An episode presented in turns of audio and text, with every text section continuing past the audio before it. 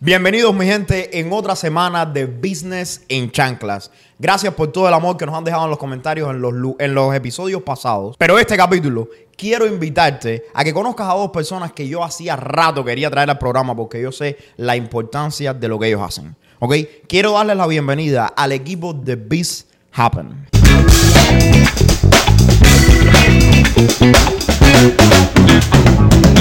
Bienvenido Jesús, bienvenido, bienvenida Leila, gracias por venir al, al capítulo con nosotros. De verdad, cuéntame un poquito qué se siente estar acá en el set con nosotros. Eh, gracias por invitar la, la- la- por aceptar la invitación que, nos- que les dimos. Y cuéntame, y te voy a hacer muchísimas preguntas hoy, ¿so ¿estás listo? Listo. Te vamos a poner en la silla caliente. Bueno, vamos para allá. Estoy preocupado, estoy preocupado un poco. Y al lado mío tenemos a Ludwin, que está un poco callado hoy, que es raro. Yo es raro. estoy ¿Cómo estás. Ludwin? ¿Cómo te sientes? Muy bien, muy bien. Me la siento, eh, me siento muy bien.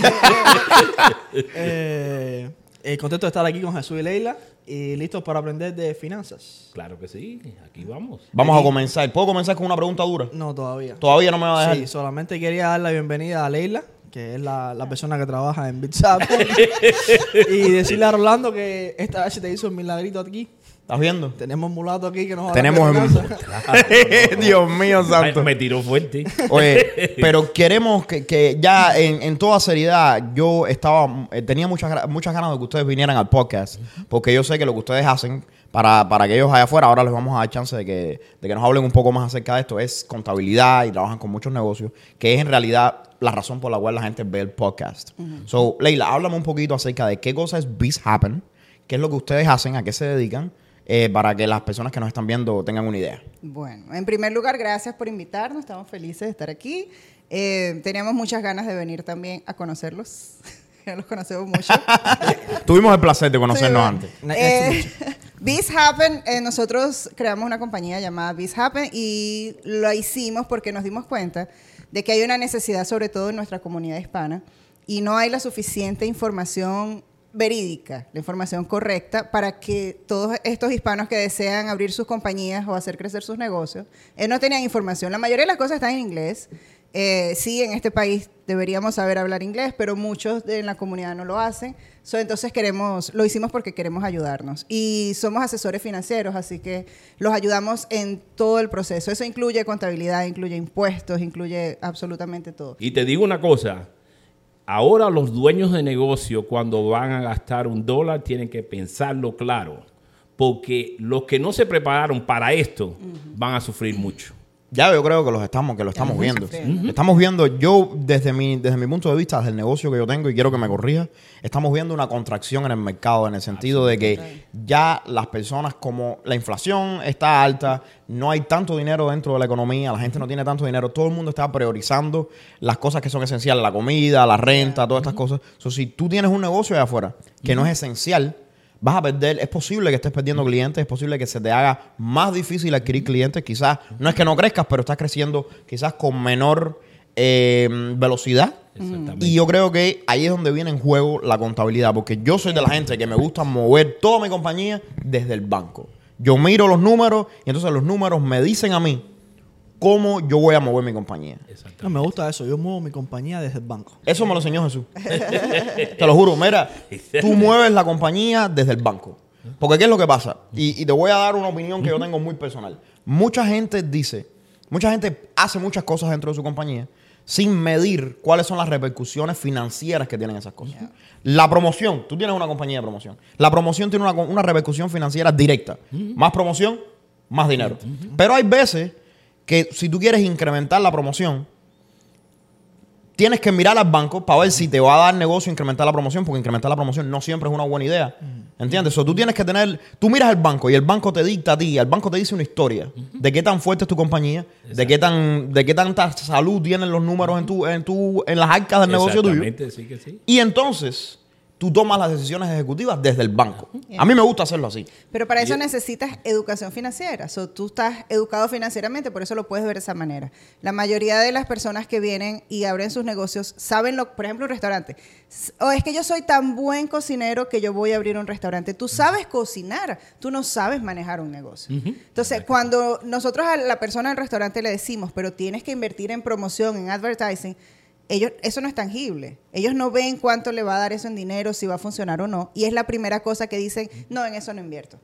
Necesitas un contador. No, pero un contador, yo sé contar. Yo era muy bueno en matemática en la escuela, yo debí haber sido contador. Esas son las contestas. Y cuando vienen, no ¿verdad saben que sí? llevar sus finanzas. So, si sabes hacer, si el- como dice Jesús, la parte operativa, si eres un buen barbero, o eres un bueno cocinando, o eres bueno manejando, dedícate a eso y deja que tu otro, un grupo de profesionales te ayuden, porque de otra manera no crecen. Pasa como con la pandemia. Les cae la pandemia, tuvieron que cerrar los negocios porque no financieramente no estaban preparados ni para aplicar a un préstamo. Yo- y lo mismo va a pasar ahorita. Yo creo que esta también es la diferencia entre una persona que quiere tener un negocio fructífero y una persona que quiere ser dueña de un trabajo. Porque hay una diferencia. Está la persona que abre una compañía y es dueño de un trabajo. Que todos los días se levanta y va a su trabajo y él se paga y él hace todas esas cosas. Y está el dueño de negocio, que es la persona, como estaba hablando Rolando, que corre su negocio desde el banco o tiene un plan estratégico para correr su negocio. Y si quieres ser esa persona, necesitas tener un equipo de gente que te ayuda a pasar al próximo nivel. Tener contadores, tener gente en marketing, tener gente en, en todas las áreas de tu negocio. Incluso en las áreas que tú eres bueno. Porque hay veces que no se te ocurren ideas a ti que se le puede ocurrir a otra persona. Así que es muy importante estar rodeado de un equipo. claro. Pero yo soy, yo siempre he sido de la gente que tiene la opinión de que tú contratas a las personas que saben y después los dejas a ellos hacer El lo que Lo ellos que saben hacer. ¿verdad que sí? Mi negocio es, mi- es arreglar crédito. Yo no soy contador. A lo mejor yo tengo un talento para ser contador. A lo mejor si mi vida me hubiera llevado por otros lados, hubiera Claro. sido un contador excelente. Pero yo no soy contador. Mi negocio no es ser contador.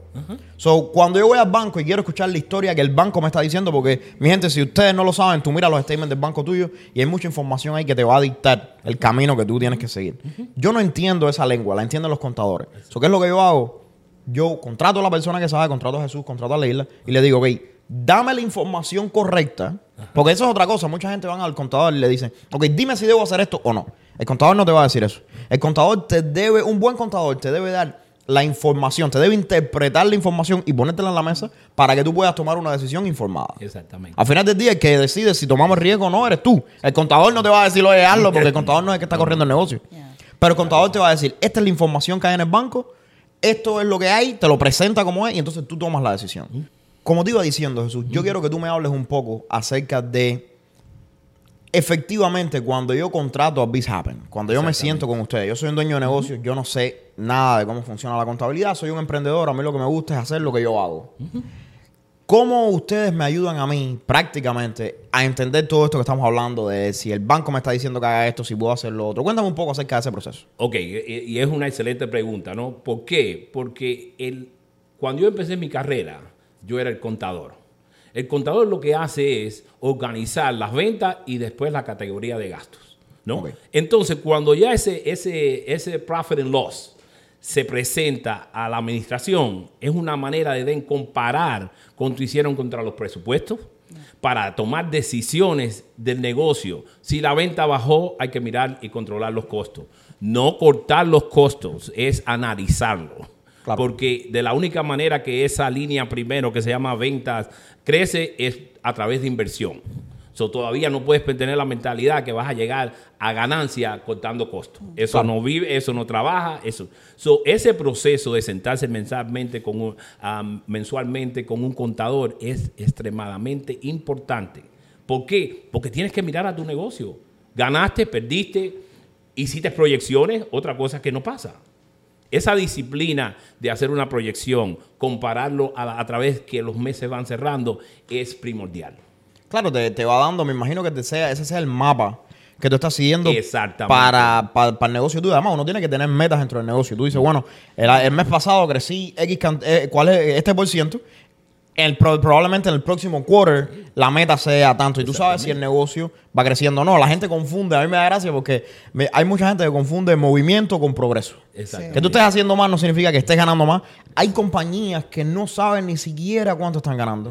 Es muy común tener eh, emprendedores nuevos que tienen negocios que no saben si están ganando o perdiendo. Ni siquiera saben, a veces saben que están perdiendo y no saben por qué están perdiendo. Exactamente. Pero a mí me ha pasado, güey. yo tengo un negocio que es de, de- de- Mi negocio es recurrente, es de pago recurrente. Tienes una, un- una cuenta que le cobra a todo el mundo automáticamente. Exactamente. Un mes y otro se pegan entre dinero que va entrando y dinero que va saliendo y se forma un huracán de dinero entrando, dinero saliendo, de, pay, de receivables. Y entonces cuando vienes a ver, es- si tú no sabes de verdad de matemáticas, que no es el caso, yo contrato a los, a los contadores para esto. Porque traté de hacerlo yo y fracasé miserablemente. Si tú, no, si tú no contratas gente que me diga a mí qué es lo que está pasando en, el, en, en los statements míos del banco, es bien, bien difícil saber cuánto dinero estoy ganando. O cuánto dinero estoy gastando. Es increíble. Y te voy a decir una cosa. Eh, eh, toda esa entrada y salida del banco y todo eso, eso es bien simple. Right. O es venta o es gastos. Lo que hay que categorizarlo. que es un trabajo full time. Exactamente. Yo traté de categorizarlo Pero lo a mí mismo. no me gusta complicar las cosas porque yo quiero que las personas es- eh, eh, entiendan que el banco entra por, por venta o inversión, porque hay veces que se quedan cortos y tienen que poner más liquidez en el negocio, o entonces es gasto porque está escribiéndole cheque a diferentes vendedores que te dan, que tú te dan un servicio a ti. So, Eso es importante. Después que tú categorizas eso, es que la fiesta empieza. Porque ahí es donde se llama el análisis de resultados. De Claro. resultados. So, y Jesús, cuando yo voy a Biz Happen, yo me siento con Biz Happen ahora mismo. Y llego y toco la puerta y digo, hey, mira, yo tengo un negocio, me va bien, pero tengo este problema, no sé, no tengo el control sólido. Y mi gente, si tú tienes un negocio, a toda la gente que nos está viendo, si tú tienes un negocio, y por favor, eh, corrígeme, si tú tienes un negocio y tú no sientes que tú tienes control firme de las finanzas, lo más seguro es que no lo tengas. ¿Ok? Cuando tú tienes control de las finanzas de tu negocio, tú lo que sí, sientes. verdad que sí. Tú lo sabes. ¿Estás seguro? El banco Es como te cuando uno está haciendo saber. una inversión. y hay un dicho que dice, if it feels like gambling, you're gambling. You're gambling, ¿Tú me entiendes? verdad que sí, Las que inversiones sí, se toman verdad, informadas. Eh, Sí, sí, no, no. Sí. Entonces, lo mismo pasa con esto de la, de la contabilidad. Uno, si tú no sientes, que me- a, a mí me pone eso de, de puntas, el control del, del dinero en la compañía, tienes que salir allá afuera. Yo vengo, me siento contigo. y Te digo, mira, no tengo el control financiero de la compañía, ayúdame. So, Jesús, yo quiero que tú me expliques, yo quiero que tú me expliques cuál es la diferencia entre un contador y un business advisor. Ok, Ok, cuéntame. Ok. Eh, eh, en realidad, cuando te pones a analizar esos, esos, eh, esas dos profesiones, porque son profesiones, ¿no? Claro. Hay lo que llaman un bookkeeper. Right. Esa persona, como tú estabas hablando, ve la actividad de banco y lo categoriza. Y entonces, y es un trabajo importante, Yeah. porque la información tiene que organizarse para poder analizarla, ¿no? Entonces, en ese momento, entrega los resultados y dice, ganaste o perdiste, las ventas pasó esto, lo otro, y ya. El financial advisor o financial analyst, que se llama analista financiero, analiza lo, lo que se llama eh, la, la dirección de la compañía. ¿Qué pasa con los resultados? ¿Qué pasa con, en las situaciones donde las ventas se cayeron? Estratégicamente, como pasa con nosotros, nos sentamos y decimos, ok, ha cambiado algo en el mercado, ¿qué vas a hacer en seis meses? Porque esa persona empieza a mirar al futuro. Claro. Al futuro para saber qué va a hacer. Sí, puedo hacer esto, no puedo, hacer, esto, puedo pagar por Puedo esto. pagar por esto, exactamente. Quiero invertir en esto. Si me quedé corto, ¿cómo, cómo vamos a cambiar? No, y me imagino que una vez que tú seas capaz de, de asesorar la cantidad de, de- de ganancias y, la, y sacando impuestos y todas estas cosas, tú tienes una idea de qué tanto riesgo vas a tomar a la hora de invertir cierta cantidad de dinero en algo. Y en realidad, eh, eh, explicándolo y añadi- añadiéndole un poquito más, en realidad el, el bookkeeper reporta lo que pasó. El analista te habla del futuro. En realidad, esas son las dos. ¿Tú no has escuchado ese, eso de que las, las- las cartas del banco, las cartas que te dicen el futuro ¿verdad? son las cartas del banco? Sí. Yo No conozco una buena persona que es, es buenísima con eso. Leyendo cartas. Las cartas, las cartas que tú quieres que alguien te diga el futuro, no te tire las cartas. Vea que Leila te lea las cartas del banco, que te va a decir si te van a votar de tu casa en, en la semana que viene. Ahora, hay una cosa que me gustaría explicar como des- bien desglosadamente para que eh, todo el mundo entienda, ¿no? La mayoría de las personas dicen, voy a ir a donde mi contador a que me hagan los taxes. El contador no es el que te hace los taxes. No todo el preparador de impuestos que está allá afuera es contador. No necesita ser contador para hacer taxes. Entonces tienes el contador, el financial advisor y el que te hace los impuestos. Un preparador de taxes. que es el preparador de taxes. So, lo- el- le- como dice Jesús, el contador le entrega los números al preparador y el preparador pone los números en el sistema y este es el resultado. No hay en ningún momento ningún tipo de pregunta de cuáles son tus metas para el futuro, qué es lo que quieres. No, necesito pedir un, un préstamo. No, no hay preguntas absolutamente de nada sobre tu negocio. ¿Qué es lo que Biz Happen trae a la mesa? Nosotros unimos esas tres cosas y hacemos todo. Obviamente llevamos tus libros como los contadores lo hacen y preparamos tus impuestos, pero ese link que hace falta en el medio lo llenamos. So, nosotros necesitamos saber cuáles son tus metas y te ayudamos a, lle- a llegar a tus metas utilizando incluso la preparación de los impuestos. So, cuando todo se hace junto es que la persona puede llegar a tener éxito en lo que va a hacer. So, tres tres eh, profesionales en uno solo. So, me, me gusta, me gusta eso porque básicamente ustedes no solamente venden un servicio, sino venden una, una estrategia, un, como una, vamos a decir un partnership estratégico. Porque ustedes le dicen al cliente, mira, tú no vas a hacer eso a nuestro cliente, tú vas a ser como nuestro partner. Te vamos a coger desde un principio y vamos a hacer una planificación con tu negocio. Te vamos a llevar de un punto A a un punto B. Y yo creo que eso los, los dueños de negocios necesitan mucho. Bueno, claro, claro. Los negocios que son, que se- las acciones se venden en, en Wall Street y todas esas cosas, ellos tienen su departamento de taxes, tienen su departamento de las personas que hacen proyecciones y tienen su departamento de taxes. Son tres departamentos diferentes. Y, y yo te voy a ser sincero, yo personalmente he pagado el precio de los peligros que vienen con la separación de estos servicios. Porque, por ejemplo, cuando una persona que está haciendo tus impuestos no es la misma persona que, de- que no, no es una persona que tiene acceso a la información de dónde tu compañía va a estar en el futuro o dónde tú vas a estar en el futuro o cuáles son las proyecciones tuyas para el año que viene, puede llenar los taxes correctamente desde la perspectiva de que te estoy haciendo los taxes bien y aún así hacerte muchísimo daño a la hora de hacer eh, de hacerte los impuestos porque a mí me ha pasado que yo he puesto pérdidas en la compañía sin saber porque esa persona en el momento tenía todo el sentido del mundo ok vas a pagar menos impuestos puedes poner una pérdida pon la pérdida cuando eso no estaba alineado con las metas y eso me ha atrasado años So, cuéntame un poquito cómo es que cu- cuáles son los peligros de esto cómo evito esto cuéntame un poco Te voy a eso. poner un ejemplo de eh, un preparador de taxes que no conozco, pero cuando el cliente llega con sus impuestos, pues yo veo lo que le hicieron, right?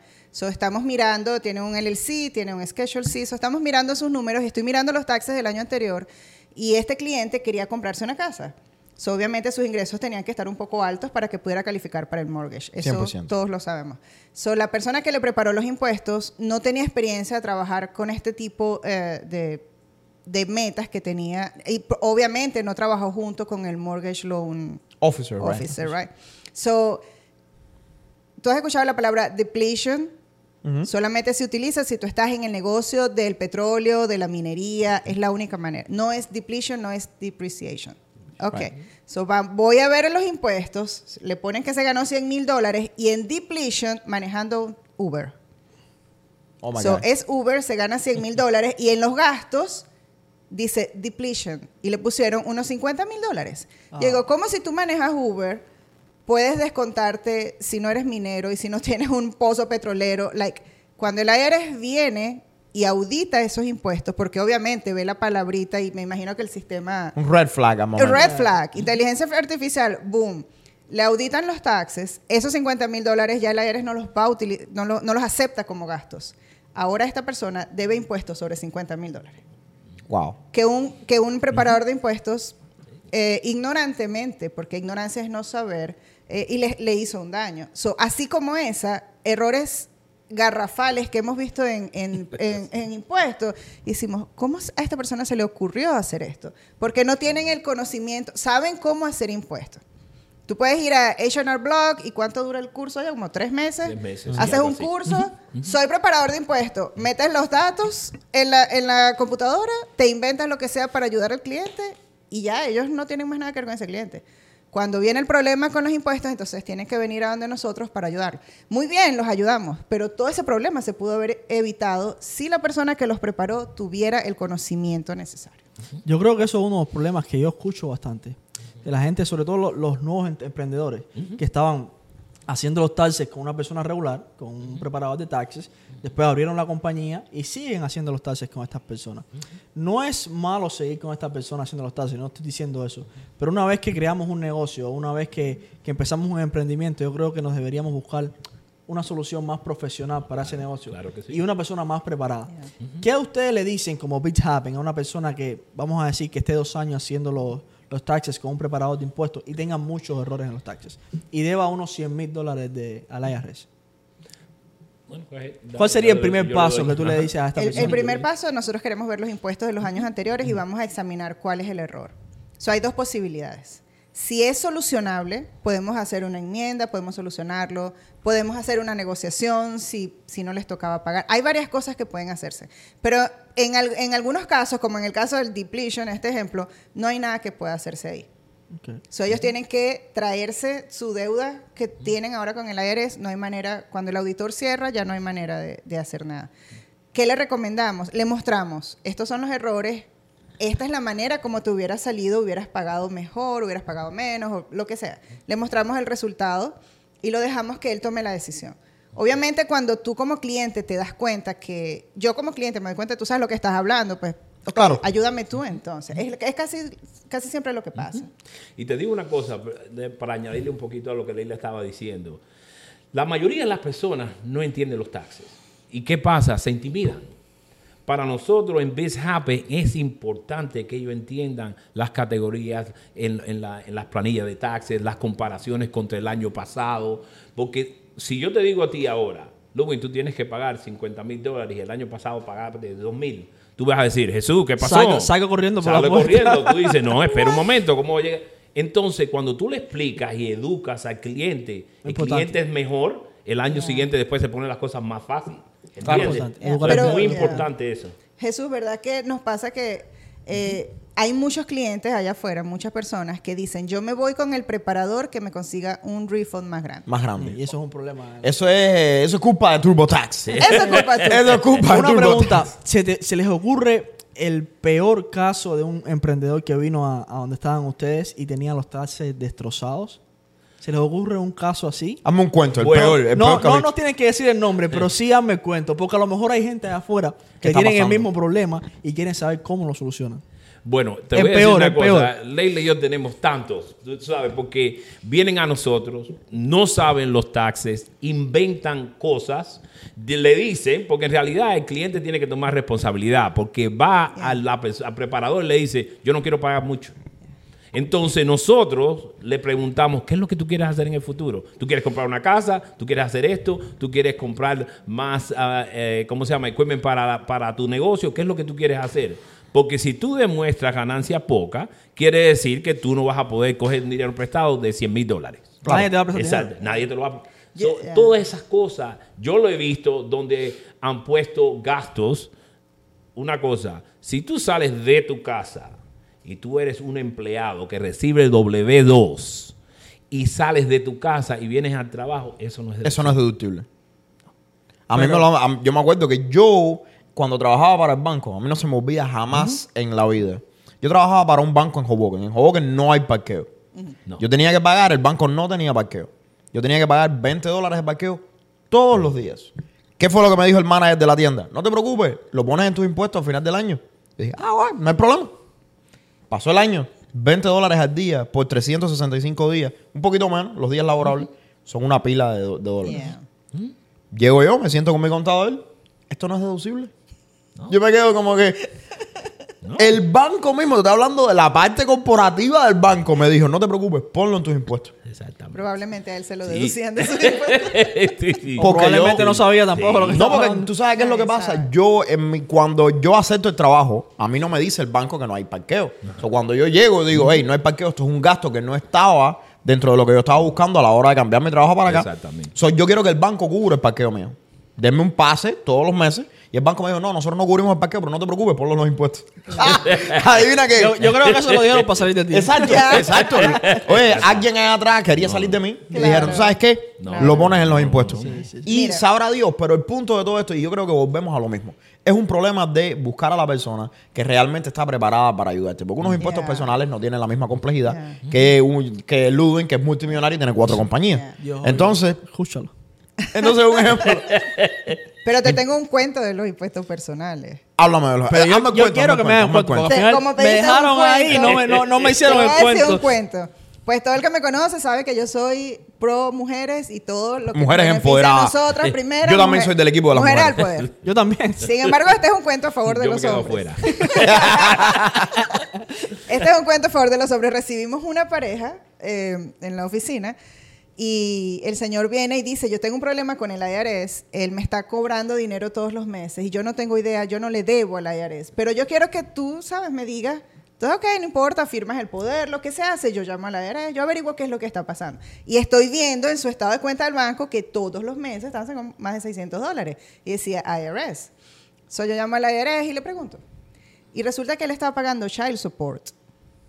So, averiguamos eso y yo digo a Jesús, ¿cómo vamos a decirle a esta pareja que él está pagando child support en frente de la esposa? Porque Claro. de paso nos enfrentamos a situaciones incómodas. Claro, claro, claro. Pues nos tocó hacerlo, ¿no? Exactamente. Nos tocó hacerlo y nos sentábamos y Jesús les está explicando y bueno, y esto es por child support. Y el hombre dice, y mira a la esposa y le dice, ah, pero eso fue la vez que nos separamos y, y tú me demandaste y yo pagaba, pero ya estamos juntos otra vez. oh my God. Estamos juntos otra vez y la señora se estaba metiendo en el bolsillo los 600 dólares al mes. So, ok, porque pe- pe- déjame, déjame entender esto. ok. Vamos, pe- espérense un momento, mi gente. Espérate, espérate un momento. Aguanta un momento que se te quema el Apaga, apaga esto, tipo. Espérate, tú, Apaga. ¿tú estás porque- grabando esto, Yareli? Sí, apaga, apaga, apaga. Tú me estás diciendo a mí Ajá. que esta gente se separaron.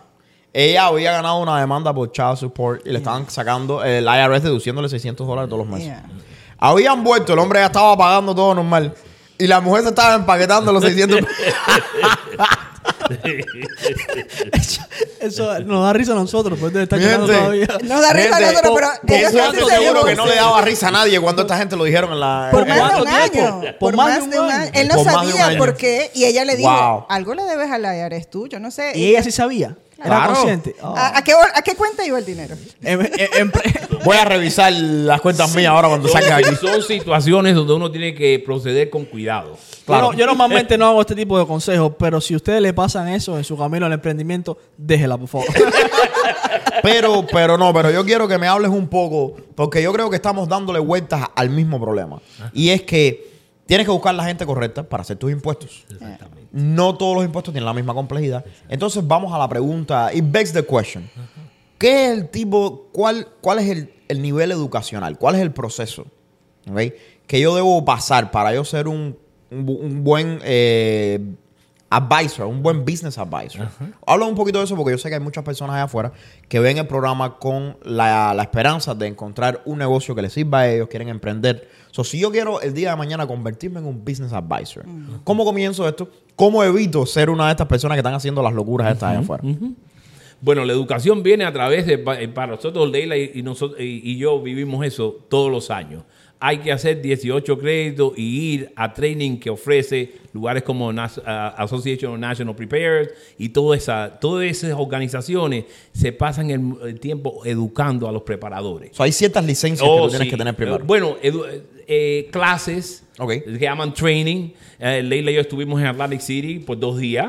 Fue, en realidad, fue... Leila, por favor. No, no estábamos jugando, no, No, no, estábamos jugando. Estábamos educándonos. Leila me dijo que estaban de desde por vacaciones. la mañana hasta por la tarde. Y- Si una cosa tenemos nosotros, lo- la, la persona que, bueno, nosotros pues, y la mayoría de los que estaban ahí en esas clases, gente que estamos acostumbrados a manejar dinero, es que habían mil máquinas de estas en el casino. Y lo primero que yo digo, esa plata me la gané yo, yo no te la voy a regalar a ti. Oye, los Casi contadores, los contadores son divertidos. Los contadores son divertidos. Sí, You nosotros must be fun at parties. Déjame decirte que a mí Pero- siempre me han dicho que los contadores son tacaños. No, pero tú sabes, es verdad, es, es una- es la realidad de esto. Pero lo- todos los preparadores, hombres, tienen esposas.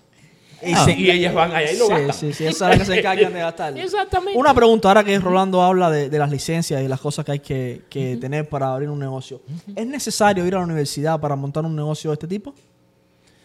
No necesariamente, porque en realidad tú lo que quieres, si tú estás abriendo un negocio, tú tienes que ver qué parte de ese negocio tú conoces y lo conoces como la, la palma de tu mano. Pero vamos a decir Pero que para yo mí no que lo sé conozco. nada y que quiero emprender este negocio, ¿por dónde empiezo? El- tú quieres emprender como preparador de taxis. Correcto, como preparador de impuestos y llegar a convertirme en un business advisor un día. Exactamente. ¿Cómo, cómo empiezo? Cu- Cuéntame Bueno, cuál es el camino. Para empezar, hay que sacar una licencia con un número que te da la IRS que te autoriza, basado en que la educación que vas a tener que pasar y los exámenes para poder preparar taxes. Eh, Pero tú ¿cómo tienes- tú sacas esa licencia? ¿Cuál es el costo? Esa, esa licencia, eh, hay, hay ah, organizaciones que te, pas- te dan un training, ¿no? Y después tú tienes que coger un examen. Y todo lo, a la vez que tú pasas los exámenes, se lo mandan a la- al IRS diciendo, porque son aprobados por el IRS. Claro. Entonces le mandan la información que tú pasaste y calificas para recibir ese código, ese número de identificación. tienes que pasar como un curso O tienes prepara- que pasar un preparándote curso. para y entonces seguir tener la código. educación. Sí, te- cada año después tienes un requerimiento. Muy para, importante. Para preparar va- impuestos. Eso Sí. es para preparar Exacto. impuestos. Pagar Pero impuestos. no para ser dueño de la oficina. No, no, no, no, yo Pues entiendo, Tú puedes entiendo. contratar a cinco personas y ya. Right. Y que sepan lo que están haciendo y tú eres el dueño, de, el que está manejando el negocio. Ahí otra vez caemos en la diferencia entre ser el que opera y el que maneja el negocio. Sí, no, no, pero lo que, lo que yo quiero, lo que, lo que yo sé que la gente que nos está viendo quiere saber es, ok, yo no sé nada ahora de esto, pero me llama la atención, siempre ha sido un sueño mío ayudar a otras personas que tienen negocios.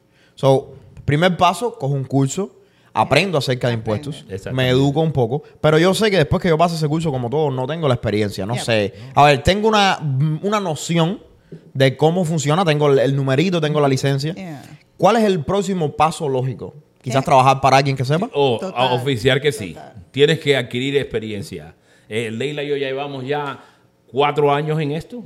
Y te digo una cosa, la persona que prepara taxes ah, personales no necesariamente sabe preparar ah, taxes de negocio, porque ese, los taxes de negocio son más complicados. Tú tienes que tener un conocimiento financiero, porque como Leila estaba hablando, la persona que le puso depletion 50 mil dólares, esa No sabía persona no solo sabía, sabe y entiende el código de taxes y a qué industria se, se pertenece, pero en realidad no tiene idea de qué es lo que está haciendo. Porque si eso viene de negocio, tienes que usar el profit and loss y ahí yo te apuesto que no decía depletion.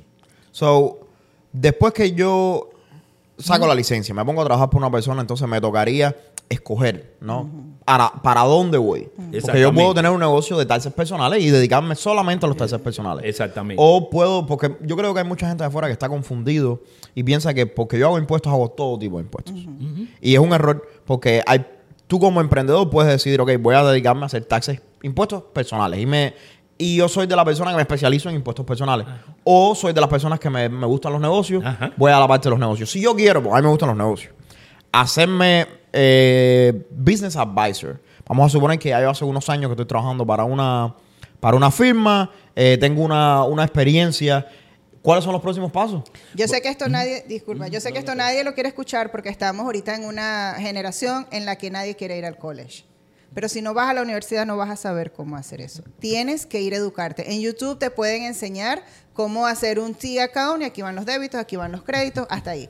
Eso es totalmente mecánico, eso, eso no es suficiente. Como tú te vas a sentar y le vas a dar un, un, un advice a una persona que le puede cambiar su vida, le puedes arruinar la vida o lo puedes ayudar a que, a que surja en el negocio. Necesitas estar educado, no es suficiente decir, oh, I'm ¿cómo es? autodidacta o self-made. Right. o ya, Entonces podemos no. decir que esta es una de las profesiones que se necesita si quieres have to. escalarla o si quieres hacer un, un trabajo profesional Ir a la universidad.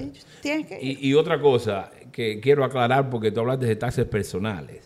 Si tú eres un dueño solo, hay el formulario C que va en tus taxes personales que tú tienes que saber de negocios. So, es bien difícil ser solamente una persona que prepara impuestos Si la personales. persona no tiene negocio, ok. entonces sí puedes hacer los taxes personales Sin problema. y no hay problema. Eso se llama los taxes personales. Pero si tiene negocio y es solo dueño, hay un Schedule ya C que entonces va en mis Schedule impuestos personales. Ese formulario hay que llenarlo y ahí es lo que Leila está hablando. Tienes que saber de contabilidad.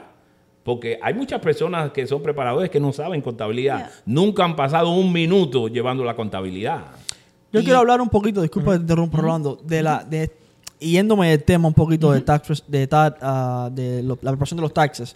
Quiero irme para la parte del negocio, porque yo sé que ustedes tienen una diversificación de productos, no solamente la preparación de taxes. Ustedes tienen tax resolution, que es las personas que tienen problemas con los taxes, que no los han pagado y ustedes le arreglan ese problema.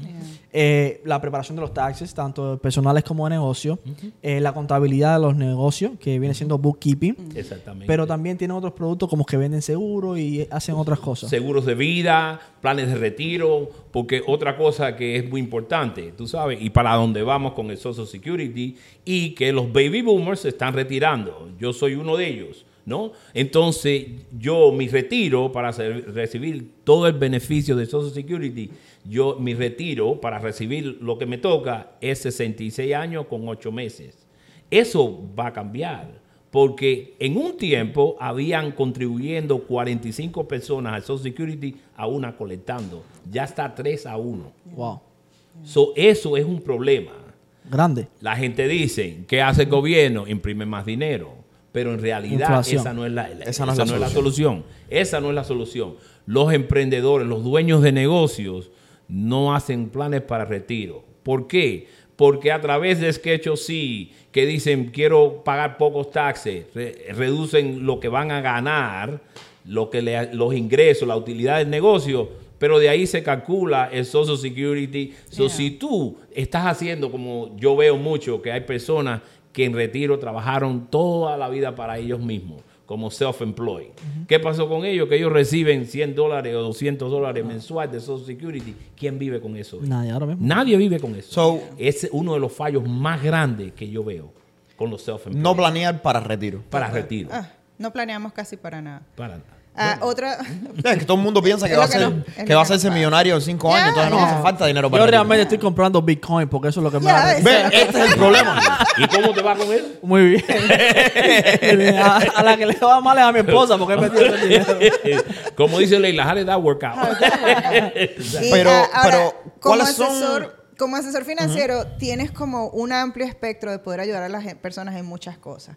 Por ejemplo, eh, para poner el, el- el ejemplo de lo que estamos viviendo ahorita, tú abriste esta universidad en JCR University, ¿right? Yo estoy allí como, como um, ah, quien enseña a las personas desde cero cómo abrir sus compañías. Ya ustedes saben, mi gente. Yo soy la maestra ahí. Este, disculpen que los regañe, pero oye, vale. Entonces, ¿qué pasa? Esto abre ahora otra nueva oportunidad. Ahora me siento con los estudiantes y entonces ahora la conversación es diferente. Y entonces ahora conversamos, ¿cuál es la compañía que más me conviene? Muéstrame tus impuestos, ¿estás casado, no estás casado, tienes hijos? Eh, ¿Recibes esto, recibes lo otro? Antes de que ellos puedan siquiera tomar la decisión de cuál es la compañía que les, que les conviene abrir. So, el, el asesor financiero tiene un impacto en tu vida empresarial que si no lo utilizas desde el principio, si el asesor no te ayuda a saber cuál es la compañía que vas a abrir, nos pasa ahora lo que nos pasa. Todos los muchos choferes de Uber vienen que tienen corporaciones. No hay manera de sacar dinero de la corporación sino ponerte en payroll. Él es el mismo que maneja su carro. Ahora él tiene que pagar payroll para pagarse a sí mismo. You know, desde el principio la decisión estuvo mal. So, el punto es, no es que mi amigo me dijo que abriera una corporación o es que mi tía, uno- un cliente me dijo una vez, no, yo no te voy a pagar porque mi esposa me dijo que ella lo hace ella misma. Y yo le dije, that's okay, te ahorras ese dinero. Y después vienes y yo te saco el problema en el que te va a meter tu esposa. Pues no sabes lo que está haciendo. A mí me, yo, a mí me ha pasado de todo, porque yo he tratado de ahorrar dinero de todas maneras. Pero, pero lo que, sido contador. Oye, no, pero es que yo, a ver, hay un dicho, hay un dicho que dice que sometimes it's expensive to be cheap. Yeah. A veces lo barato sale, Sale caro. caro. Yo a golpes por la cabeza he aprendido en esto de los negocios que yo no escatimo ni en contadores ni en abogados. Nunca.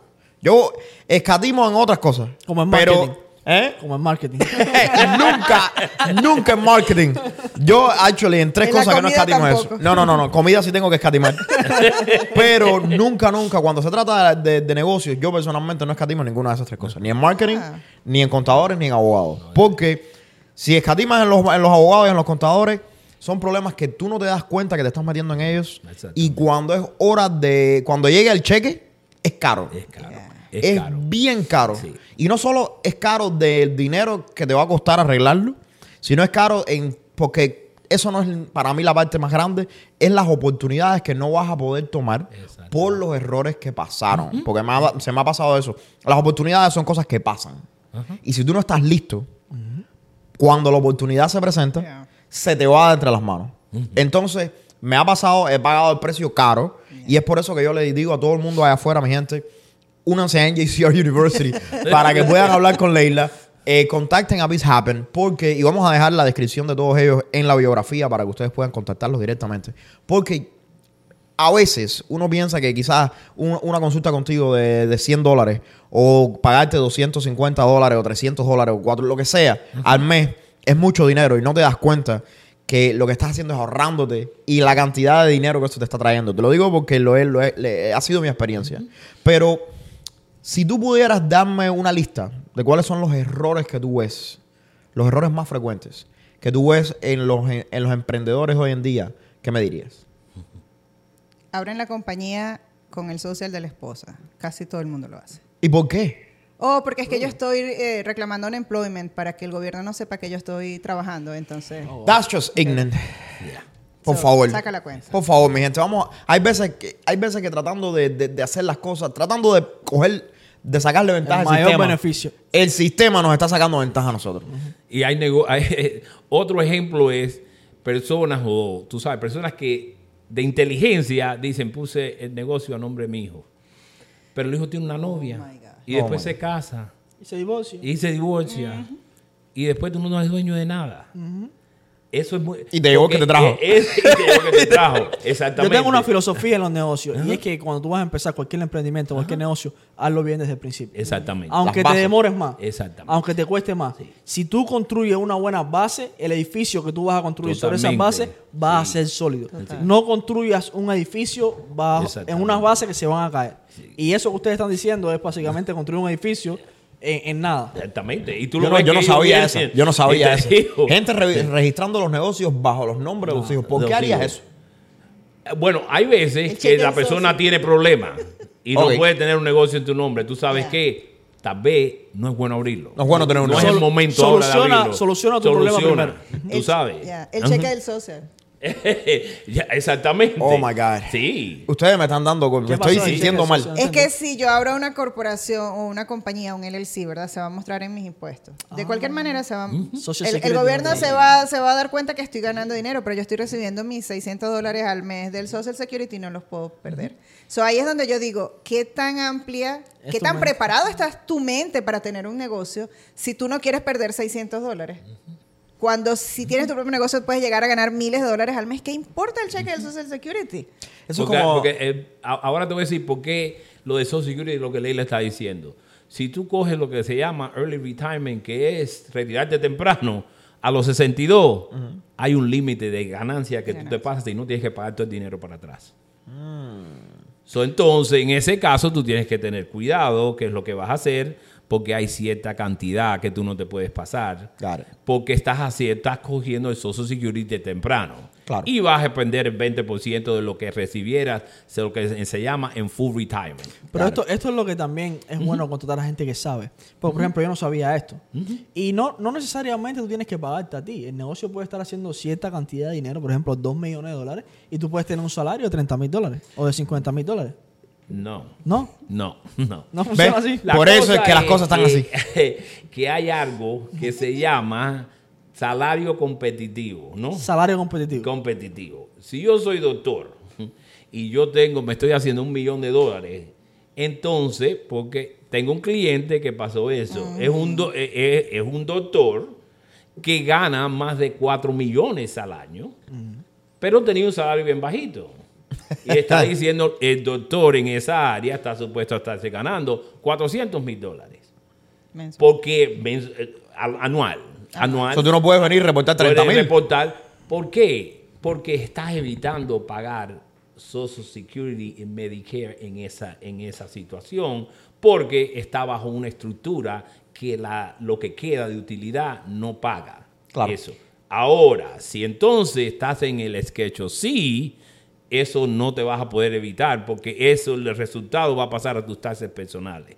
Me encanta tu cara de que no entiendes No, nada. no, no. Estoy entendiendo lo que me está diciendo. Básicamente, entonces, el IRS te obliga, cuando tu negocio está haciendo cierta cantidad de dinero, a pagarte un salario Claro. que está machando tu profesión. Sí. Oye, imagínate que tú eres el Elon. Musk y te estás pagando 20 mil dólares al mes. Acuérdate. Puede, puede pasar. pero, pero es por esta razón.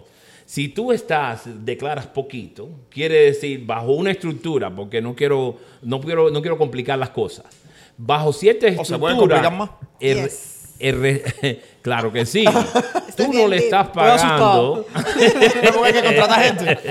tú no le estás pagando la parte de Social Security que te toca pagar. El gobierno no está recibiendo, no está echando dinero en ese cubo para tu retiro. Te estás metiendo con el tío Sam. El tío Sam. Le no le está dando la parte al tío Sam. Y eso no deberías hacer. No, no, ellos dicen, ponte el salario donde tienen que ir y, ¿Y no cómo, cómo el gobierno te obliga a eso? ¿Cómo- ¿Cuál es el proceso que el gobierno hace para obligarte a poner en ese salario? De- Bueno, cuando, eh, cuando te Una viene, auditoría. Cuando te viene la auditoría, ahí es que salen todos los esqueletos que están, que están enterrados. Y vamos a decir, pero yo tengo esta pregunta. Vamos a decir que yo hago 2 millones de dólares al año, ¿right? Sí. Y mi salario es de 30 mil dólares. Él hace más. O de 5. Gracias. Y, y mi salario es 50 mil dólares. Pero yo tengo en mis libros justificado que mi negocio se le va a esos 2 millones de dólares en salarios de empleado, en, en cosas de, de- deductibles. O en cosas del negocio. O, o mira, reinvertí eh, las ganancias del negocio en marketing. Que es una cosa que puede pasar. So, ¿Cómo el IRS me puede obligar a, a- a ponerme un salario? Creo que en ese momento el IRS no tiene nada que ver con esto. Tú tienes otras decisiones que tomar. Porque si de, de 2 millones de dólares lo que te queda en utilidad Son 30,000. Tienes tú que cambiar el negocio. Tienes que cambiar Tienes que cambiar el negocio. Tienes que cambiar el negocio. No te está dando utilidad. No, porque nos reímos, pero muchas veces pasa. No. Y les voy a poner un ejemplo de una persona que yo conozco, una persona que trabaja en el mundo de la transportación, un camionero, que tiene una, una- una empresa de camiones y sí hace mucho dinero. Pero el negocio como negocio consume mucho dinero. Porque los camiones, cuando se rompen, claro. es un- Sí, una no, locura claro, sí, es pagar los arreglos de los Y nosotros tenemos muchos Eh, camioneros. El petróleo es, eh, está carísimo, como nunca ha estado en, en la historia de este país. Entonces, hay negocios que sí consumen mucho deductible. eso tienen mucho Pero es que mientras todo lo puedas probar, mientras todo, mientras todo esté claro, mientras tú tengas recibos, estados de cuenta de la tarjeta de crédito, los gastos que hiciste, todo Aunque- está bien. Aunque te hagan una auditoría, No tú una- tienes todo bajo. Claro. El No problema es. Ludwig, cuando tú haces Sí. un millón de dólares y vienes y reportas que ganaste 30 mil pesos. Y No entonces, tienes cómo justificarlo. y no tienes cómo justificarlo. Y por es supuesto, el, el- el gobierno dice, bueno, tú eres un doctor, los doctores en tu área ganan todos medio millón. Tú ganaste Exacto. 30 mil, auditoría contigo. Déjame hacer, déjame hacer una pregunta a Jesús. Va, no voy a volver a leerle en esto. Si yo gano un millón de dólares al año. ¿cómo puedo declarar 30 mil dólares, meterme 500 mil en el bolsillo sin que la se entere? Jesús no te puede ayudar con eso. Bueno, aquí se terminó el show. Pero, pero Aquí volviendo, volviendo, volviendo, volviendo un poco el tema porque se me ven a la parte criminal. Yo quiero, yo quiero que ustedes me, me digan, eh, denme unos consejitos, ¿ok? Porque yo sé que nos hemos, nos hemos eh, desviado a la parte un poco más técnica. Yeah. Yo quiero que me den un, un poco, unos consejos. Si yo soy un emprendedor, estoy comenzando hoy mi negocio, eh, dame unos consejos que yo pueda aplicar para mi negocio hoy, que me van a evitar todos estos problemas que estamos Yeah. hablando ahora mismo. So, suponiendo que eres un emprendedor y tienes tu equipo, tienes a la gente del marketing, el, el- el contador. No tengo tienes- nada, dime Sí, lo no, no supongo- Tú, Ponga tú eso que- escoges, tú escoges tu equipo y tú entiendes que tienes que pagarle al contador, al, al marketing, que tienes que llevar. Ok. Ahora viene el factor humano. So, tú como emprendedor tienes que entender que el primer año no te vas a ganar un millón de dólares. A menos que, ahora no tengas mucho dinero para invertir y estés invirtiendo bastante en real estate, lo que sea, es diferente, ¿no? Pero si estás empezando de cero, el primer año no esperes el millón de dólares. El primer año no esperes que todos los días te vas a levantar motivado porque voy a ir a trabajar. Eso no va a pasar. Te vas a levantar llorando, te va a acostar llorando, vas a decir por qué me metí en esto. Yo estuviera en un, en un trabajo que me estuviera pagando 150 mil dólares al año porque Con el cheque seguro. con mi cheque seguro, vas a tener incertidumbre porque no tienes el dinero seguro. Las emociones te van a, te van a, a- a dominar. No vas a dormir algunas noches, vas a sufrir de ansiedad. Por más que tú seas, tú sabes, hay gente allá afuera que dice que yo medito a tal hora y hago estas cosas y tengo mi rutina. Ya, sí, pero todos somos humanos y todos nos vamos a sentir en un momento y que vamos a tener meses malos que vendimos, pero no nos han pagado y tengo dinero allá ¿Tú sabes afuera. cuál es el... ¿Tú sabes cuál Yo es medito el- cada vez que me llama por teléfono. Después que termino de hablar por teléfono, vamos a ver 5 o 10 minutos de meditación. ¿Tú sabes cuál es, el, cuál es el, el- la técnica que yo uso para lidiar con todo esto? Y gracias a Dios, en mis emprendimientos, han, han pasado momentos duros y todo, pero, pero yo creo que a mí me ha ido eh, por esa parte mejor que a muchísima gente. Es mi experiencia que el antídoto para todos estos eh, mental breakdowns que tú, que tú recibes, que tú describes, ¿no? Es la organización. Si tú tienes un buen plan de negocios, si tú tienes la, la, la expectativa correcta de que hay veces que las ventas suben y las ventas bajan y no, todo, no, no tenemos el control de estas cosas. Exacto. Cuando tú eres un dueño de negocio, hay veces que las ventas bajan, tú tienes que meter mano un poquito más y las ventas vuelven a subir y uno poco a poco va aprendiendo de que hay cosas que Yeah. están fuera de tu control. Yo, es, mi, expe- es mi experiencia Yeah. que la mejor, el mejor antídoto contra todo esto que está pasando es tener un buen plan y tener las expectativas correctas. Eso en tu caso. Sí. Yo Pero creo que- estamos hablando que allá afuera hay muchas mujeres y las mujeres nos vienen la regla. Y nosotros tenemos hormonas. Y las mujeres tienen hijos que le sacan la madre durante toda la noche, llora y llora toda la noche y en la mañana ella tiene que tener tiene un meeting y tiene que llegar maquillada, vestida y perfecta. Porque si no, entonces, she's hysterical, Ok, right? pero So- me estás diciendo qué es lo que puede ir mal. Dime cómo lo arreglo. Porque las mujeres de afuera, yo conozco mujeres emprendedoras que son una estrella. So, cuéntame, ¿cómo lo Todas haces? son estrellas. ¿Cómo porque lo te haces? estoy diciendo lo que pasa el día anterior o en la noche en la Sí, casa, sí. si te divorciaste, si peleaste con el novio, si te sentiste mal, si pasó algo en tu familia. Es por cualquier razón. Las Si mujeres, estás cansada, Si, di- sinceramente si estoy estás cansa- sí, cansada. hay mujeres que si tienen hambre lloran. O sea, Yo lloro y tengo hambre. Yo- Cuando imagínate. tengo hambre, ahí en la oficina solito. So, ¿cómo, ¿Cómo controlas eso? Hay una cosa muy linda que sí tenemos todas las mujeres y es que we are resilient. So, no importa qué pasó anoche, con las ojeras por aquí y llegamos entaconadas, vestidas, vamos a trabajar. So, show up. Yeah, we Is show that up. the- is- We eh, show up. ¿Es ese el consejo? Show up. Yeah, No Llora en la importa- noche, tómate And then un, show up una- next day. un- un vaso de vino. cuando yo vente. cuando yo estaba en el mundo de las ventas, nosotros teníamos un, un pitch que nos daba por la mañana que decíamos que la el cierre de la venta, el 80% del cierre de la venta es show up. El Tú otro tienes que ir al 20 trabajo. es el que tú controlas. So, Me gusta eso, Ya, ya por levantarte, ir a hablar con el cliente, tú tienes el 80% de la venta segura. El otro 20% de, de tus habilidades, del mood del cliente, de todas esas Yeah. cosas. Pero el 80% es show up. So, entonces, el consejo número uno para los emprendedores es ve al trabajo, ve a la oficina. Yeah. No importa qué tan duro se ponga, Yeah. Levántate y te voy a decir una cosa, porque quiero que todo el mundo esté- que, que quede claro con esto. Paren de estarse preocupando si son emprendedores, qué tipo de compañía van a sacar. Hagan un plan de negocios. Ese es el principio y, y el comienzo de todo. Me gusta eso. Se, se habla de eh, LLC, eh, Corporación S, y manejen su negocio separado. Lo que es el IRS es el IRS. Preocúpense de su negocio. Lo máximo que tú vas a pagar en taxes de cada dólar que tú ganes son 37 centavos. Los otros 63 lo ponen en el bolsillo. Maneja tu negocio para llegar ahí. Eh. Porque si tú pagas 37 centavos por cada, tú estás ganándote 400 mil dólares. Yeah. Una pregunta, espera, que me Ajá. quedé, me quedé trocadito en eso. Ay, me gusta, me gusta, me gusta confundirte. Sí, sí, me tienes aquí un poco trocado. No confuso, trocado. Así fue, así fue que se casó. Sí, sí, confundió a confundió. Daisy. Vamos, tú me dijiste que de cada dólar que nos entra al negocio, 37 No, eso es lo máximo que tú vas a pagar. En, en, Empieza en impuestos. Ajá. So, básicamente lo máximo que va a pagar un Federal, quiero aclarar, federal. Vamos a concentrarnos en lo federal por ahora. Ok, federal, lo máximo que puede pagar un emprendedor o un dueño de negocio es el 37%. Wow. Y llega y empieza en 10, después 12, después 22, después 24. ¿Y qué es lo mínimo que, que tú has visto que un El emprendedor... 10%. 10%. El 10%. Es decir, Ahí que empieza la tabla. un, un emprendedor tiene que tener un, ran- un, ra- un rango de como una caja fuerte, diría yo, eh, durante el año, que es lo que le va a pagar a la IRS. Otra Eh, cuenta. Claro, pagar el taxes estimado, pero en realidad, si tú no corres tu negocio y te enfocas en analizarlo, correrlo, hacerlo eficiente, automation. Optimizations. O Me te- encanta esa palabra. Entonces, no vas a tener el negocio para después pagar taxes. Ok. Haz el plan de negocio. Yeah. So, paso número uno, plan de negocio. Plan de negocio. Porque ahí está tu pasión, tu energía, tu visión. Yeah. Todo está ahí. Sabes que el otro día estaba viendo una, un, un short que me salió, no me acuerdo ni dónde, que decía, los hombres podemos cambiar de familia, los hombres podemos cambiar de, de mujeres, los hombres podemos cambiar de profesión, pero lo que nunca podemos cambiar es de pasión. Yes. Y yo creo que eso es eso está bastante como que directo, me, me llegó. Yo no puedo cambiar de mujer, baby. Si estás viendo esto, te amo.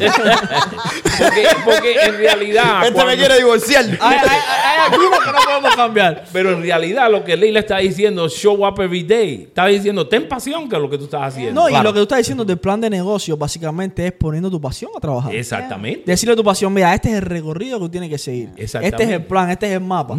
Tú si- sin este mapa no vas a llegar a desarrollarte como deberías desarrollarte. En, en el plan de negocio está la parte del budget o del presupuesto. Dejen de preocuparse por cuánto voy a pagar de impuestos. Agarren 37%, pónganlo en otra cuenta y déjenlo ahí, que si les toca pagar menos en el año, pues ok. lo- lo Tienes un tuvieron dinero extra. ahorro, right? Pero si te preocupas por eso, es como lo mínimo, right, de lo que deberíamos preocuparnos. Tienes que preocuparte de salir y hacer que tu Pero negocio crezca. yo creo que todo eso es un resultado de no tener un plan de negocios. Exactamente. Porque cuando tú tienes un plan de negocio, el plan de negocio está ahí. Y esto, corrígeme porque tú eres profesional en esto. Pero el plan de negocio que yo tengo, lo que me dicta a mí es de las cosas por las que me debo preocupar. Exactamente. El plan de negocio me dice a mí en qué yo debo estar gastando mi tiempo. Exactamente. Si yo, si en el plan de negocio mío no está las ventas, Eh, cuando tú haces un plan de negocio, tú dices, bueno, yo quiero que mis ventas sean medio millón de dólares. ¿Cómo voy a hacer eso? Ok, vamos a gastar tanto en promoción. Y la promoción tiene que estar dando tantos clientes todos los días. Y de tantos, de tantos prospectos todos los días, yo tengo que estar vendiendo cierta cantidad de dinero. Mi trabajo every day es chequear de que nosotros estamos llegando a los números esos. Yep. Yo cojo el número grande, hacen falta 500 clientes, lo divido en meses, lo divido en días. Y entonces después yo tengo un equipo de ventas y le digo al equipo de ventas, estas son las metas diarias. Yeah. Y mi trabajo es asegurarme de que nosotros estemos llegando a las metas diarias porque estoy siguiendo el plan de negocios que yo tengo. Si yo tengo un plan de negocios delineado correctamente, yo no tengo nada que hacer poniendo mi mente en cosas que no son relevantes. Exactamente. Porque lo que pasa es que un plan de negocio suena, la palabra suena bien simple. Pero antes de crearlo o durante el, proceso de crearlo, hay que estudiar el mercado. Claro. ¿Cómo tú vas a penetrar ese mercado? ¿Qué te va a separar si eres un restaurante y eres un restaurante cubano de otro restaurante que está allá en la esquina? ¿Qué es lo que tú vas a hacer diferente? Hasta que tú no te, tengas esa idea clara, tú en realidad no tienes un negocio. Jesús, pero ¿y si yo digo, pero es que yo cocino más sabroso que el restaurante de la esquina? Esa es tu opinión. Pero el mercado te va a dejar saber. El mercado siempre tiene la razón. Tiene la razón. Ellos te van a dejar saber. Si tú, vas a- si, si tú vendes la copa ahí, de cortadito, y tú dices, voy a vender esta copa a 20 dólares. Y nadie te la un- compra. Y nadie te la compra. Entonces tienes que cambiarle el Es precio. el mercado diciéndote, el pre no estoy de acuerdo con el No precio que tú tienes. Sí. En marketing tenemos una cosa que decimos que muchas veces no gana el mejor, sino el más conocido. A veces, y el más conocido es el que tiene un plan hecho creado para darse a conocer sí. Pero- su producto específicamente. No, es verdad que sí. Mira, yo sí. en mi, en mi, en los últimos meses, desde que tenemos en JCR University y con Leila he aprendido mucho y he tenido la oportunidad de hablar con muchos dueños de negocios. Gente que tiene mucho éxito y hay gente que no tanto.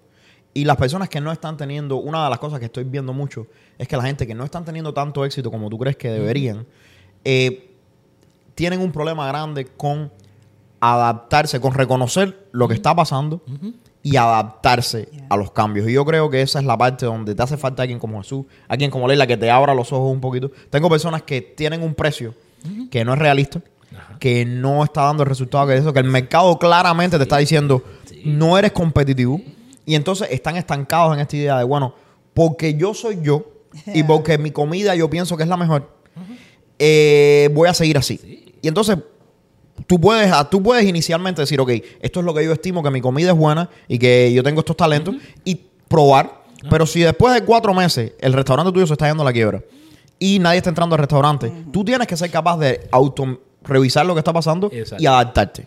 y hay mucha hacerlo. gente que no lo hace.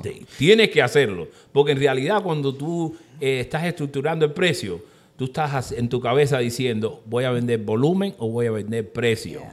Y los dos te van a dejar saber basado en Claro. cómo se comporta el mercado, ¿no? Porque yo también lo he visto al revés. Yo he visto gente con un producto muy bueno que lo venden súper barato, o un producto o un servicio, por decirlo de una forma. Lo venden súper barato y cogen muchísimos clientes, pero ¿qué pasa? Que se sienten overwhelmed. Se sienten que no pueden controlar toda la cantidad de- clientes. ¿Por qué? Porque están cobrando muy barato por el servicio, entonces no tienen el capital para contratar a empleados, a un Yeah. equipo. Exactamente. Y entonces están regalando básicamente Pero entonces lo que está pasando ahí es que están vendiendo y no le queda por unidad de lo que vendan, No le queda suficiente para cubrir todos los costos administrativos. Esto lo he visto más en servicios que, que en productos. Porque en los productos físicos tú puedes eh, sacar Yeah. el costo por, per Exactamente. product.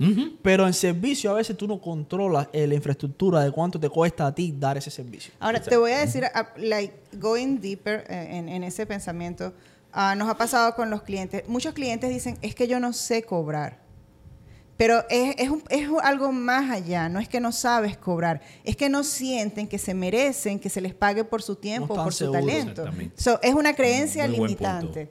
So, es- somos humanos y tenemos creencias limitantes. Si mi- mis abuelos, mis antepasados decían, um, los ricos están contados, el dinero no cae del cielo. So, ¿Tú crees en eso? Yo prefiero ser humilde que rico. yo sí, yo prefiero ser humilde que rico. Eso es, no me Yo tengo opiniones fuertes acerca de eso. Arrópate hasta donde te alcance la cobija. Yo detesto todas esas, porque son creencias limitantes. Entonces, vengo yo sin saber que tengo todo eso en mi ADN, monto un negocio y ahora me da pena cobrar. No estoy diciendo que cobres 5 mil dólares por la hora, a menos que hayas llegado a ese rango y por supuesto, si, si te los mereces, cóbralo, ¿right? Pero esas personas muchas veces no saben cobrar porque les da pena. sienten que no se lo merecen. Y el dinero no va a venir a ti si tú no sientes que te lo mereces. No. Si tú no tienes los brazos abiertos a la prosperidad, no va a llegar el dinero. Que van a haber meses que van a ser un poquito, porque depende del mercado y todo, ok. Pero tienes que saber cómo cobrar y tienes que saber cuánto vales. ¿Cuánto, ¿Cuánto costó todos los años que estuviste en la universidad? Todos los años de experiencia que tienes. No quiere decir que por eso va a cobrar 5 mil dólares por No, unos y, impuestos, pero... y es que estamos en un negocio para hacer dinero, no para ser amigos. Esa Me es quitaste otra la boca. cosa. Eh, Esa es si no no, me da negocio, no lo hago. No lo hago. No tenemos un I'm sorry, convento, gente. un non-profit. Estábamos no- hablando de esto en, en TikTok. Yo puse un video los otros días en TikTok acerca de eso. Alguien que me está diciendo, oye, quiero hablar contigo para que me des una idea acerca de negocio. Y entonces yo le digo, ok, únete a NJCR, cuesta 20 pesos. Únete a NJCR para que puedas hablar conmigo en, en persona, porque yo soy de la gente que opina que si no te conozco, yo no te puedo dar una opinión de cuál yo creo que es un buen negocio para ti, porque, porque un negocio sea bueno no significa que sea el indicado para ti. Y el hombre me dice, ah, pero tú me quieres cobrar desde el principio. Le digo, déjame explicarte algo. Yo hago esto porque yo cobro dinero. Yo no hago esto porque esto, esto no es un non-profit. ¿Entiendes? Entonces, vamos a estar claros, mi gente. Esta idea de que porque yo quiero hacer dinero, yo no estoy dando un buen servicio, Yeah. no funciona de esa manera. Yeah. El- el- yo creo que la pasión de querer ayudar a la gente y la pasión de hacer dinero pueden estar alineadas. Tú puedes hacer mucho dinero y al mismo tiempo tener una pasión grande Exacto. por ayudar a la gente. Y mucha gente, muchos dueños de negocios nuevos dicen, no quiero cobrarte porque en realidad yo lo que quiero es ayudarte. Las dos cosas pueden ir de la mano. Yo te puedo ayudar y te puedo cobrar porque mi ayuda cuesta dinero, es un servicio, es un negocio. Pero de nuevo, Biz Happen, ¿dónde vemos Biz Happen en el próximo año? ¿Cómo, si, si quieres, dame el... Right. ¿Dónde vemos Biz Happen en el próximo año? Hazme una idea de ahora mismo, si yo soy un dueño de negocios y quiero un contador, quiero bookkeeping, ¿cómo contacto a Biz Happen? ¿Cómo es el proceso de comenzar a hacer negocios con ustedes? Por todos lados. Por todos lados, por las redes lados. sociales. Nosotros estamos en todos Se puede decir que te pueden dar por todos lados. te Por- pueden- No, no, no, no, no. Ah, quiere contactarte, decir, contactarte quiere decir que nosotros estamos ready para verlos, asesorarlos, enfocarnos para que el negocio triunfe. Esto no es de preparar taxes, esto no es de, esto es mirar el negocio y darle una idea para dónde ir y darle una claridad a las cosas. Yeah. Otra cosa que quiero añadir para que las personas sepan, el IRS dice en el código de taxes que un negocio tiene que hacer, que haber declarado ganancia de en cinco años en un momento. ¿Por qué? Porque hay lo que se llama un hobby y un negocio. ¿Qué pasa? Mucha gente le van a preparadores y le dicen, no, yo quiero declarar, ah, yo he declarado pérdida hace cinco años consecutivos. Eso no es un negocio van a causarte una auditoría. Tú tienes que tener no la intención de crecer tu negocio. Tú no puedes mm, declarar pérdidas por 5 años, 6 años. es- exactamente. Porque entonces, y si no, cuando vienen o te dicen, ¿cuál es tu estrategia para llegar a esto a, a ganar dinero? Y si no la tienes, no lo van a ver como un negocio Yo y te van a eliminar eso. eh, corrígeme si, si- si estoy equivocado. Yo tenía entendido, y esto nos lo explicó un contador, que después de los tres años de pérdida ya es un eh, red flag para la IRS. Claro que, que ellos sí. empiezan a decir, algo está mal Algo aquí. está mal. Un negocio que todavía esté funcionando tiene que tener ganancias. Yeah. Y, y es un pensamiento lógico porque ¿quién en su mente normal va a tener tres años de negocio que En no le haya pérdida. dado ganancias? Exactamente. Y de- entonces ahí es cuando tú tienes que ver, cuando viene el problema, mira, este es el plan mío. Yeah. ha pasado esto, porque si tú comenzaste antes de la pandemia un negocio y vino la pandemia, Ok. tú no vas a... Tienes que tener una razón. Ok, Dime tienes la- una pérdida en la pandemia, pero después el otro año otra pérdida. Y tener- después otra pérdida más. El IRS se va a dar cuenta de que o no está Algo reportando está- todo lo que está ganando Exactamente. o algo, hay algo mal con Sí, tu negocio. sí. Entonces, eh, eh, es lógico recomendarle a NJ Credit que este año empiece a, a- a reportar la ganancia. Bueno, te voy a decir una cosa. En, en noviembre nosotros nos reunimos con, con Rolando el- el- para empezar a ver qué va a ser el año que viene, a crear un presupuesto. Ya estamos en eso. No, mira, serio. Nosotros serio. por lo menos nosotros ahí- nos podemos sentar para aumentar el presupuesto de marketing. Ya eso está hecho. Ok, ok, sí. Mira, no, no, serio, serio, serio. Y quiero hablarle a mi gente que nos están viendo porque yo sé que ha sido, eh, que hemos hablado de muchos temas, pero yo personalmente, y ellos son mi, eh, mis contadores, eh, yo personalmente ellos lo pueden decir aquí en cámara frente a mí. Yo soy de la gente que una vez al año, y lo debería ser más a menudo, pero I'm a, I'm a busy man. Una vez al... Yo siempre... Yo me comunico con mis contadores bastante often. Yo soy de la gente que todos los meses recibo un profit and loss. Lo miro. Me gusta saber cuánto está ganando, cuánto está entrando, cuánto está saliendo. Nosotros hacemos un, un plan anual de cuánto es las ventas que tengo que tener, cuánto estoy supuesto a tener, cuánto estoy supuesto a ganar y todo ese tipo de cosas. Pero una vez al año yo vengo y me siento con Jesús al, al confesionario, como eso le decimos. ¿Me entiendes? Y vemos cuánto dinero se ha hecho para yo tener una idea de cuánto dinero hice este año, porque estaría sorprendido en la cantidad de, de- de veces que tú crees que estás haciendo más dinero del que estás haciendo o crees que estás haciendo menos. Y entonces ahí es donde yo tomo las decisiones para el año que viene. Voy a incrementar la promoción. Voy a incrementar la cantidad de dinero que estoy gastando en empleados. Quizás tengo que recortar gastos porque este año no fue tan bueno. Hey, no siempre es incrementar. Hay veces tengo que cortar gastos. Quizás me gasté 20 mil dólares en restaurantes y, no- y el IRS, y el IRS no reconoce eso como... So, es importantísimo sentarse con la gente que sabe, mi gente, para poder eh, tomar las decisiones que importan. Exactamente. Y Yo creo que eso es, Cada eh, vez que, que tú vienes y dices, oh, tengo una idea nueva, un- una empresa nueva, ok, ¿de dónde vamos a sacar el dinero? Yo soy el hombre, yo tengo, yo soy, yo tengo muchas ideas en muchas empresas, pero vamos a dejarlo ahí. Pero te voy a decir una cosa, Rolando, y es verdad lo que tú estás diciendo cuando nosotros nos reunimos. Tú eres la excepción, Yeah. tú no eres la regla. Tú sigues tu finanza, analizas tu finanza, eso no es lo que pasa allá afuera. Hmm. Leila te lo puede decir. Si tenemos cinco clientes que hacen lo que tú haces mucho. De verdad. Yeah. Oh, de muchísimos clientes, porque Yeah. esa gente tiene muchísimos Wow. clientes. Pero a mí me gusta este dúo dinámico, ahora que tú dices muchísimos clientes, porque este tiene una combinación que a mí me gusta. Esta gente no son una corporación inmensa, con miles de empleados, pero tampoco son una, una empresa que está haciendo los taxes en un basement. Right. Esta gente tiene una oficina, están establecidos, están haciendo las cosas serias.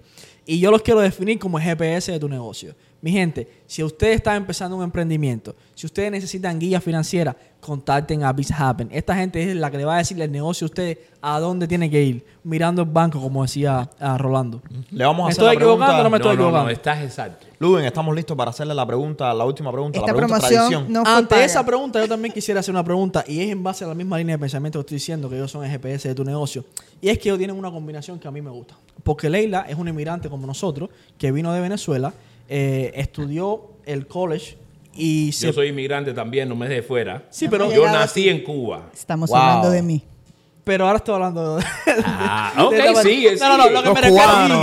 Yo soy cubano. Tú, tú viniste de Cuba también, pero tú viniste con 12 años. 12 años. So, sí, hay sí, una no. diferencia entre venir adulto y venir como, no, niño. te estás claro. Entonces Leila vino como un adulto, como vine yo. Rolando vino un poco más de niño, pero yo también vine como un Yo vine adulto. con 17, sí, más o menos. Entonces yo sé que, que es ese, yo sé que es el proceso de aprender inglés, el proceso de adaptarse a los taxes de este país, que uno no los conoce. En nuestros países es totalmente distinto. No existen. Y tenemos la, la contraparte que es Jesús, que tú viniste desde niño, pero tienes algo que a mí me gusta y me gusta definir como berraquera. Porque tú eres una persona y eres un hombre adulto. ¿Te puedo decir la edad? Sí, claro, 64. Es un hombre de No, Que me lo 64 quite, años. No hay quien me lo quite. y se ha pasado toda su vida en el mundo corporativo, con grandes corporaciones. Y a sus 60 años dijo, ¿sabes qué? Yo voy a hacer un emprendimiento. Y yo creo que eso es un mensaje poderoso a la gente de afuera, que nunca es tarde para emprender. Jesús tenía salarios de 200 mil dólares al año y ahora está emprendiendo un nuevo camino. Ahora Y le va está- muy bien. Sí. el hombre va a restaurantes caros. Yo cuando me siento con Jesús, si no es un restaurante caro, no voy. No, y yo creo que eso, eso es un mensaje positivo que le tenemos que dejar a, a los emprendedores allá afuera, que no hay edad para emprender. No, Entonces no. quiero que me digan dos cosas. Una, tú como mujer emprendedora, inmigrante, minoría, todo lo que quieras decirle, ¿cómo balanceas eso con el éxito que estás teniendo y cómo te sientes en vez de ser empleada, que era hace unos años atrás eras empleada y ahora eres dueño de negocio? Y quiero que tú me digas qué se siente a tu edad hacer un emprendimiento y hacerlo al nivel que tú lo estás haciendo. Para mí, eh, yo llegué a este país cuando tenía 39 años, hoy tengo 46, así que yo acabo de llegar. Nueva de Eh, paquete. Sí, siete años, ¿no? Como te falta darse por pagar. Ay, Dios mío. Ay, Dios mío. Obviamente no tengo suficientes contribuciones para el Social Security cuando me retire. so- O sea, que no te vas a retirar. tengo dos planes diferentes.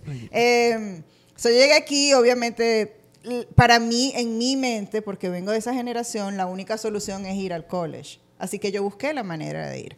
Eh, obviamente tuve que ir y aprender inglés porque mi inglés no era lo suficiente como para, para estudiar allí.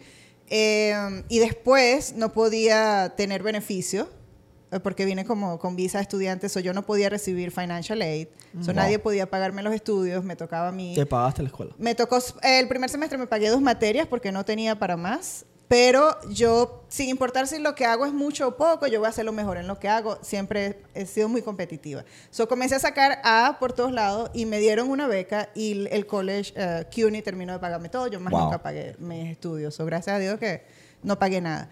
Em, y estando ahí, conozco a Jesús. Estando en el college. Estando en el college, conozco a Jesús y comenzamos a... a- él, él con su experiencia y yo con esta energía de que yo acabo de llegar al país, Claro. me quiero comer el mundo. Quiero comerme el mundo. Y a veces yo, yo hablaba con mi mamá y decía, pobrecito Jesús, lo debo tener loco. Porque era que Jesús, pero vamos a hacer esto, y vamos a hacer esto, y vamos a hacer lo otro. Y al principio éramos tres socios. Y el otro socio se fue porque dijo que yo parecía que tenía como un cohete que me estaba empujando y él no podía ir conmigo. Y yo decía, "¿Y Jesús, ¿cómo si me aguanta? So, quedamos, fueron, eh, nosotros quedamos porque yo con mi todo lo quiero para allá y todo lo quiero rápido. Me quería ir del trabajo hace cinco años, yo quería todo ya. Y él es la paciencia y la experiencia de que vamos a hacer lo que tú quieres, pero dale un poquito de Todo tiempo. tiene su tiempo y su tú espacio. necesitas esto, prepárate esto un poquito más, haz esto. So, yo salía y me preparaba y pasaba los exámenes. Ya lo pasé, ya lo hice. Nos vamos, nos vamos, nos vamos. Y él, ya vale, Leila, yo te digo, so, eh, la, la combinación ha sido, ha sido la, la combinación perfecta, como tú lo dices. So, n- él no me para mi, mi- mis locuras. A veces llego a la oficina y me mira y así que, que, oh, oh. Yo le digo, hoy vino la loca. Escúchame esto. Y yo quiero que hagamos esto, y quiero que hagamos esto. Y este es el plan. Y, este es el- y el pobre se queda como que, Ok, I guess. Necesito más automatización. ok, Yo sé. ok. ¿Por qué no te quedaste en tu casa hoy? ¿Puedo hacer la pregunta? Espérate, falta Ajá, el caso de él Entonces, No, entonces, ok, dile, dile. No, no, no, no, quiero escucharte, quiero escucharte, quiero escuchar a Jesús porque están hablando de Jesús, de como Jesús es un hombre calmado, pero Jesús, yo me sentaba con Jesús y Jesús es un hombre, he's bold, Oye. bold. So, dime, dime, dime. Bueno, mira, la trayectoria mía empezó cuando llegué de Cuba a los 12 años. No hablaba inglés, nunca había oído a nadie hablar inglés, no sabía ni que los Estados Unidos existían, pero tenía un sueño de ser alguien, ¿no? Y a través de mi generación es diferente a la de Leila y ahí viene la fuerza, ¿no? ¿Por qué? Porque en la generación mía, que fue cambiando, porque nosotros la generación esta ha hecho un impacto grande, los baby boomers. ¿no? ibas a la universidad, te graduabas, empezabas un trabajo, te quedabas 40 años y después te retirabas. Esa nunca fue mi mentalidad. Yo empecé como contador, eh, siempre tenía la visión de yo quería, por eso estaba hablando con Leila ayer de eso. Yo, yo pensé, ok, cuando yo, a medida que yo voy cogiendo experiencia, estoy viendo que, contra, si tú eres manager, tú, tú puedes firmar un- un- una factura y aprobarla de 2 millones de dólares. So, En mi inocencia y mi ignorancia, yo decía, cuando yo llegué ahí, ya yo llegué. Y tenía, oh, quiero ganarme 100 mil dólares. Cuando, todavía tengo la carta en la casa de cuando me dieron la oferta. Y yo dije, ok, aquí llegué. Pero cogí visión y fui viendo. Cuando yo llegué a ser gerente de, la revista Good Housekeeping, Buen Hogar, estaba ganando 150 mil. Y después cuando Reader's Digest viene y me toca la puerta y me dice, alguien te recomendó, quiero que hables con Jesús. Entonces me dicen, mira, te vamos a pagar X cantidad de dinero y te vamos a y vas a firmar un contrato. Di, di- di la cantidad de Ya dinero. comenzó porque- a No, no, yo te voy a decir X. Ya No, comenzamos. ya más de comenzamos. 200 mil dólares. No, no, eso de X en Business and Chanclas Ok, no existe. ok. Te voy a decir que me ofrecieron más de 200 mil dólares. Pero. Y firmé. Ajá. Y entonces, cuando fui Chief Financial Officer de una división que hacía un billón de dólares y era pública, ahí yo aprendí en esos cinco años inmensamente.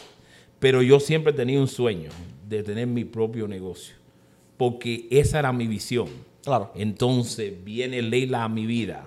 Y yo siempre le digo, imagínate cuando esa compañía declaró bancarrota y mi trabajo fue eliminado ahí, porque eso es lo que pasa en las corporaciones grandes.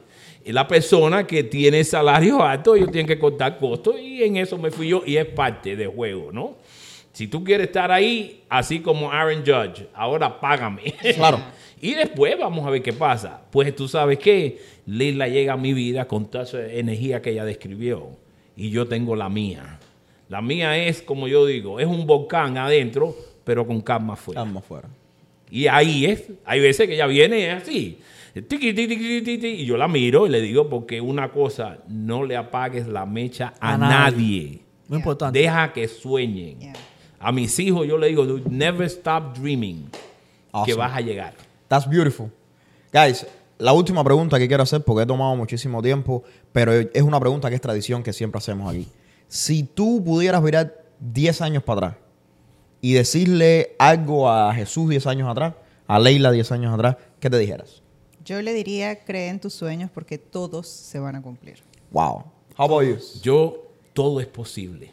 Porque te juro que hace 10 años atrás no veía esto ahora. Wow. No veía esto. Y ahora que lo Esto ustedes, y verdad que sí, lo digo de corazón, es un placer trabajar. Yo trabajo con Master Media. Nos. Ellos son profesionales. Mi gente- La verdad que sí. Hay una persona que está fuera de cámara que es el corazón de Master Media. Yo pensé que yo era el corazón de Master Media. no, no, no, no. Me Ella es el mentira. corazón. Bueno, tú eres el espíritu. Yo soy el espíritu. Ella es el corazón. So, entonces la velita me la tiene que poner a mí. Ya la tiene. Pero, Pero, espérate, espérate, espérate. Porque tú dijiste que le ibas a hacer la última pregunta y esta gente son nuestros clientes, son nuestros amigos en lo personal. Pero ¿cómo tú te vas a ir del podcast sin hacerle la pregunta caliente a esta gente? te vas a hacer la pregunta caliente. No los vas a perdonar. Pero ¿cómo que perdonarlo? Aquí no se perdona a nadie. Hazlo tú. Yo no estoy preparado. Seguro. Alguien Dale. que le vea la cara a Jesús. Esta pregunta yo no sé si es para Jesús o, pa- o para Leila. Pero yo quisiera saber cuánto dinero hace un negocio como Bits Happen. No 500 mil, no. Y yo, No El 500. primer año. Pero No díganos la 500, verdad, el no primer año, 500 ¿cuántos hizo el negocio? yo estoy sufriendo un poquito de demencia en este momento. no me acuerdo. Leila, tú que eres la persona sincera del negocio. ¿Cuánto hizo Bit Happens en el primer año y cuánto hizo en el último año? Ok. Eh, ¿Cuánto hizo? No quiere decir cuánto tenemos en el bolsillo. Claro que no. Right? Claro, claro. No vaya a ser que no se No, no, mi gente. Yo quiero que tú me digas sin ningún problema cuánto hicieron el primer año y cuánto hicieron en el último. Que no te dejes intimidar El por problema Jesús. de tener partners es que tienes que respetar, porque si él, si él hace el void y dice no puedes decir, pues no puedo decir. Pero él me, Pero dijo, él te que no, él me dijo que no dijera 500 mil, eso no lo voy a hacer. Pero es So- 500 mil. No, no, porque él me dijo que no. Oh, ok. Eso no. No es vamos a 500 decir- No mil. es 500 Vamos a decir que es primo hermano del 500 mil. Ok.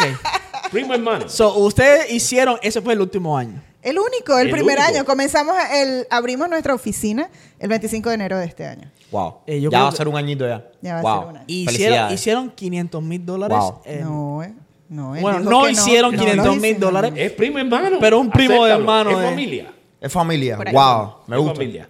Mi gente, de nuevo, gracias por estar con nosotros en Business en Chancla. Muchísimas gracias por Gracias. compartir todo el tiempo, por tener el espíritu ese que siempre tienen que alumbra el lugar. Pero les voy a dejar la, eh, les voy a dejar la invitación abierta. Ya hablamos del primer año. El año que viene sí me tienen que decir los números exactos. Fuera un placer para nosotros. Está en cámara eso. Lo único, lo único que, partner, porque tú eres mi partner en esto de. Ajá. No sé si decía esto en cámara, pero esto es peligroso. Lo único que voy a decir es que. Se me olvidó lo que iba a decir. Como les iba diciendo, eh, las cosas corten eso. De nuevo, gracias por venir al programa, gracias por darnos toda la, todo el conocimiento que, que hemos hablado en esta hora y media, yo creo ya. Vamos a dejar, mi gente, la información en el enlace en la biografía. Contacten a Business en Chanclas, únanse a NJCR University, contacten a Master Media, que es el lugar que te va a llevar tu negocio al próximo nivel. Y no te olvides de tomarte un cafecito en cortadito, que son los Sponsor. sponsors de este programa, la gente que hace posible que tú estés viendo todo este contenido. Síguenos, no te olvides de suscribirnos y nos vemos la próxima semana en otro capítulo de Business, en Chanclas. Pero todavía tengo otra pregunta.